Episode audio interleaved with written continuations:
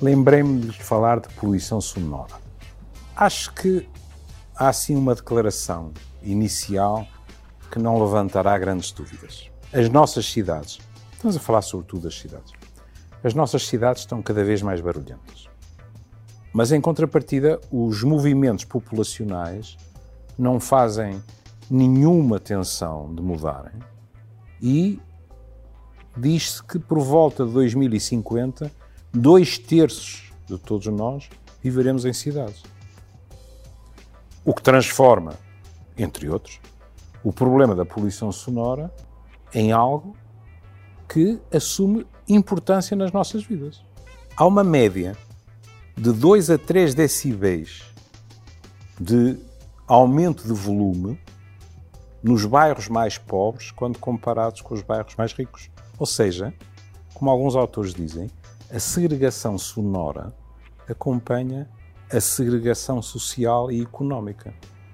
Que não é muito admirar, olhem. Os ingleses falam muito disso em relação a Londres, dizendo que uh, há bairros que estão muito mais perto de uh, linhas de comboio e, portanto, sujeitos a um, a um massacre auditivo muito maior do que, evidentemente, bairros mais ricos. Não é nada raro que, quando se fala de poluição sonora, e com razão, nós nos preocupemos com os mais novos. Por vezes, até com algumas visões catastrofistas, que é ui, mas com aqueles auscultadores ouvindo em altos berros, vamos ser honestos, isto não começou agora. Os meus netos, que eu saiba, nunca ouviram Led Zeppelin, mas eu ouvi, e ouvi com auscultadores, e não era nenhuma brincadeira. Agora, talvez não com a frequência e a facilidade que hoje em dia isso acontece. E é óbvio que porque é que nós ficamos preocupados? Sobretudo por questões auditivas. E a preocupação é justificada. Os meus colegas autorrino dizem-me. Mas se pensam que estamos só a falar de patologia a esse nível, estão completamente enganados. Hoje sabemos que a poluição sonora desempenha o seu papel, que não é o único. Há mais atores nesta peça, mas desempenha o seu papel em condições tão diversas como a tensão arterial, que tem tendência a subir, e a obesidade. Desconfio bem que um fator comum a isto é o stress. Desde logo, quase toda a gente diz, quando estamos mais nervosos, mais tensos, mais estressados, a tensão arterial tem tendência para subir. Em contrapartida, a relação com a obesidade, eh, desconfio bem que tem muito a ver com comportamentos compensatórios. Nós não somos todos iguais, mas uh, há muitos que, se estiverem mais tensos, se estiverem mais tristes também, diga-se passagem, mas se estiverem mais tensos, entre aspas, vingam-se no copo e no prato. E isso pode ser mais um dos fatores que facilita o aparecimento da obesidade. Aqui, porque lhes disse mais um, olha, algo que aparentemente está a anos-luz da obesidade, como poderia ser decretada a insónia, não está.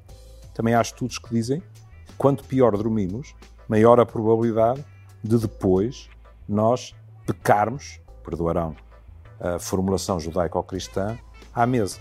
Mas a questão do ruído põe-se a todos os níveis. Nós estamos afundados em artigos a chamar a atenção para o excesso de ruído nas unidades de saúde. E como isso é prejudicial aos doentes internados, sobretudo, mas a todos eles e ao próprio pessoal que trabalha nas unidades hospitalares ou nas unidades, digamos assim, eh, mais próximas do terreno.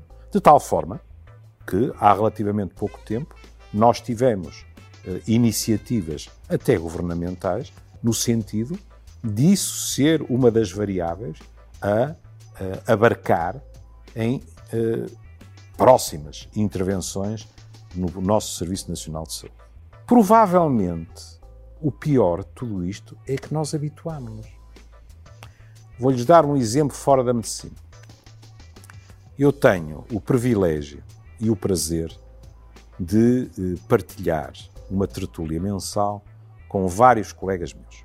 Um, por exemplo, o professor Manuel Sabinho Simões, que é consensualmente considerado o polo aglutinador da tertúlia. Mas um de nós, heroicamente, não é médico, que é o engenheiro Oliveira Dias. E uma vez nós estávamos a almoçar num determinado restaurante e ninguém tinha levantado grandes questões quanto ao nível de ruído. E o engenheiro Oliveira Dias, pela sua própria formação, estava mais atento. E com todas as aplicações que os nossos telemóveis têm hoje em dia, ele, permita-me o plebeísmo, sacou do seu, ligou uma determinada aplicação. E sabem o que é que dizia a aplicação? Dizia que nós estávamos alegremente a almoçar com 80 decibéis de ruído ambiente, quando o limite aconselhado é 45. Ou seja, quase com o dobro. E ninguém notava, com a agravante que quando se está a falar muito alto, a tendência para combater isso não é falarmos mais baixo ou pedir aos outros que o façam, é nós próprios também falarmos mais alto. Isto acumulado transforma-se num verdadeiro massacre. É evidente que isto resulta do tipo de vida que nós fazemos hoje em dia. Desde a indispensável ambulância, àquele homem que gosta de afirmar a sua masculinidade porque tem um escape que faz mais barulho que os outros, ou outro que abre a janela de um carro e põe a música em altos berros. Tudo isso, hoje em dia, é civilizacional. Mas há outra coisa que a mim, como psiquiatra, me fascina e me assusta ao mesmo tempo. Que é, sob certos aspectos, não só vivemos numa sociedade terrivelmente ruidosa, como numa sociedade que passou a conviver mal com o silêncio. E como psiquiatra, com a minha formação profissional, eu não posso deixar de vos uh, confidenciar uma das minhas suspeitas. É que o silêncio para nós também se tornou ameaçador. Porque o silêncio tem tendência a obrigar-nos a virar-nos para dentro, a olhar para espelhos interiores. E nós vivemos numa sociedade que não aprecia nada isso. E que, portanto, de uma forma inconsciente, assim como teme muito que seja o ócio, a paragem, vamos ser honestos, nós às vezes arranjamos formas de nos mantermos ocupados porque já perdemos o hábito de abrandar. Eu receio bem que, a nível de estímulos sonoros, nós tenhamos hoje muito menos medo de barulho a mais do que barulho a menos. Mas, como vocês sabem, os psiquiatras é gente que é complicada, que também gosta de complicar as coisas. Portanto, se calhar, esta parte final é pura e simplesmente para deitar ao lixo. Eu não fico ofendido. Até à próxima.